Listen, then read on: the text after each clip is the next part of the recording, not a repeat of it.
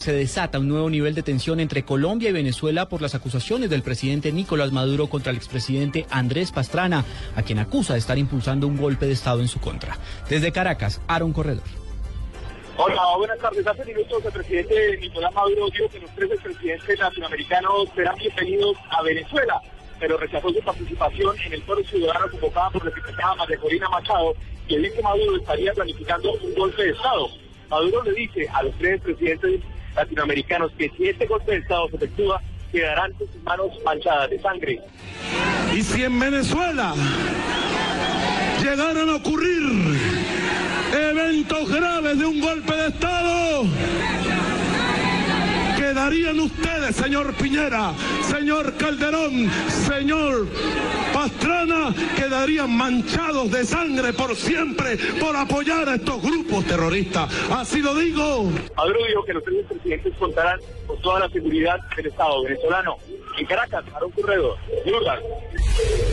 Las fuerzas militares señalan que no había ningún control sobre la operación de la sala de interceptación Andrómeda, lo que derivó en una purga al interior del ejército. Nos amplía la información María Camila Díaz. Hola, buenas tardes. Varias fueron las razones por las cuales cinco militares fueron retirados del Ejército Nacional y también 20 miembros de la Fuerza Pública fueron relevados de sus cargos. Esto por los dos casos, la operación Andrómeda y el caso Andrés Sepúlveda. Por la operación Andrómeda no se tenía control. Según la inspección de las fuerzas militares, no se tenía control sobre las actividades realizadas por el personal militar y civil ajeno a la operación. También allí se encontraron fallas de seguridad que evidenciaron indisciplina y falta de control del personal que visitaba esta dependencia. Y en la fachada de la operación Andrómeda aseguran las fuerzas militares que no se aplicó el principio de secreto establecido por inteligencia militar para este tipo de actividades. Y por el caso de Andrés Sepúlveda, del hacker, eh, la inspección del ejército vio que se presentaron errores de procedimiento y de seguridad con el manejo de documentación clasificada y gestión documental, observándose así una falta de control y supervisión en la cadena de mando directa. Por esto existe la presunta participación de dos suboficiales del Ejército Nacional y un patrullero de la policía en entrega de la información clasificada directa o indirecta al señor hacker Andrés Sepúlveda, por lo que la Fiscalía General de la Nación ya les dictó medida de aseguramiento. María Camila Díaz, Blue Radio. Dos de la tarde, 35 minutos. El ministro consejero para el posconflicto, Oscar Naranjo, desde San Andrés propuso estrategias para bajar el índice de homicidios en la isla. Nos informa Vilma Yey. Durante su visita a San Andrés, el ministro consejero de la presidencia para el posconflicto, Oscar Naranjo, habló sobre las estrategias que debe asumir el departamento insular para erradicar los homicidios. Esto dijo para Blue Radio. Sobre la gobernación, iniciativa para tener un plan maestro de cultura ciudadana. Y lo que hemos dicho aquí es que la seguridad de San Andrés depende de mantener en equilibrio una tarea muy fuerte de inteligencia y judicialización sobre crimen organizado, una estrategia clara e integral de prevención del delito y una tercera faceta que tiene que ver con cultura ciudadana en función de convención. Nosotros estimamos que esas tres estrategias integradas en un gran plan para San Andrés son realmente una solución que no solamente enfrenta coyunturas, sino que será sostenible. El reto de las autoridades para este año es bajar la cifra de asesinatos que en el 2014 llegó a ascender a 24 casos. En la isla de San Andrés, Vilma J, Blue Radio.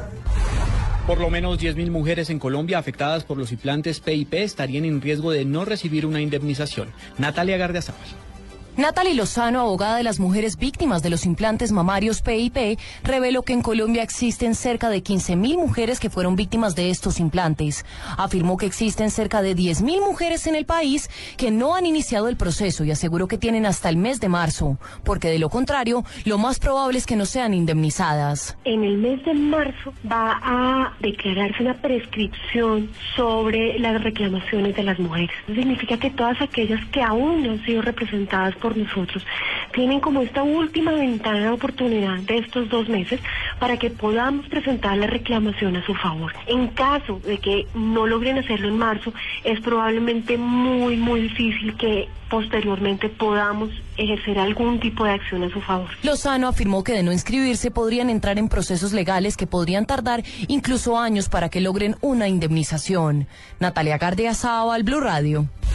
Dos de la tarde, 37 minutos. Hay información de último momento, una noticia bastante triste. John Andrés Ullamán, el menor, que durante dos años buscó un trasplante de corazón para seguir con su vida y luchar por sus sueños y que fue ayudado por el jugador colombiano Falcao García, pues acaba de fallecer. La noticia la tiene Alejandra Sandoval. Así es, Juan Camilo, buenas tardes. Lamentablemente, en Florida Blanca, Santander, en la Fundación Cardiovascular de Colombia, acaba de fallecer hace apenas unos minutos John Andrés Ullabán, un chico oriundo de Ciénaga Magdalena que esperó, como usted lo decía, dos años por un corazón para ser trasplantado y que apenas el lunes eh, nuestro jugador de fútbol, Radamel Falcao García, publicó en su cuenta en Facebook que necesitaban un donante, pues apareció de un día para otro, le hicieron el trasplante. Sin embargo, hubo complicaciones desde anoche, nos lo acaba de confirmar la madre del menor que acaba de fallecer, la señora Sara Fernández, que ya los médicos no pudieron hacer mucho para salvarle la vida y a esta hora permanecen familiares en la Fundación Cardiovascular de Colombia. Un mensaje, por supuesto, de energía para que superen este impasse a los familiares. Esta es la información de los últimos minutos de Bucaramanga, Alejandra Sandoval Sarmiento, Blue Radio.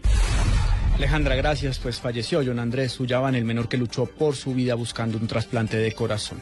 Cambiamos de tema. El distrito asegura que la Contraloría de Bogotá está emprendiendo una persecución injustificada en su contra luego de revelar el presunto detrimento patrimonial en el IDIPRON. Daniela Morales.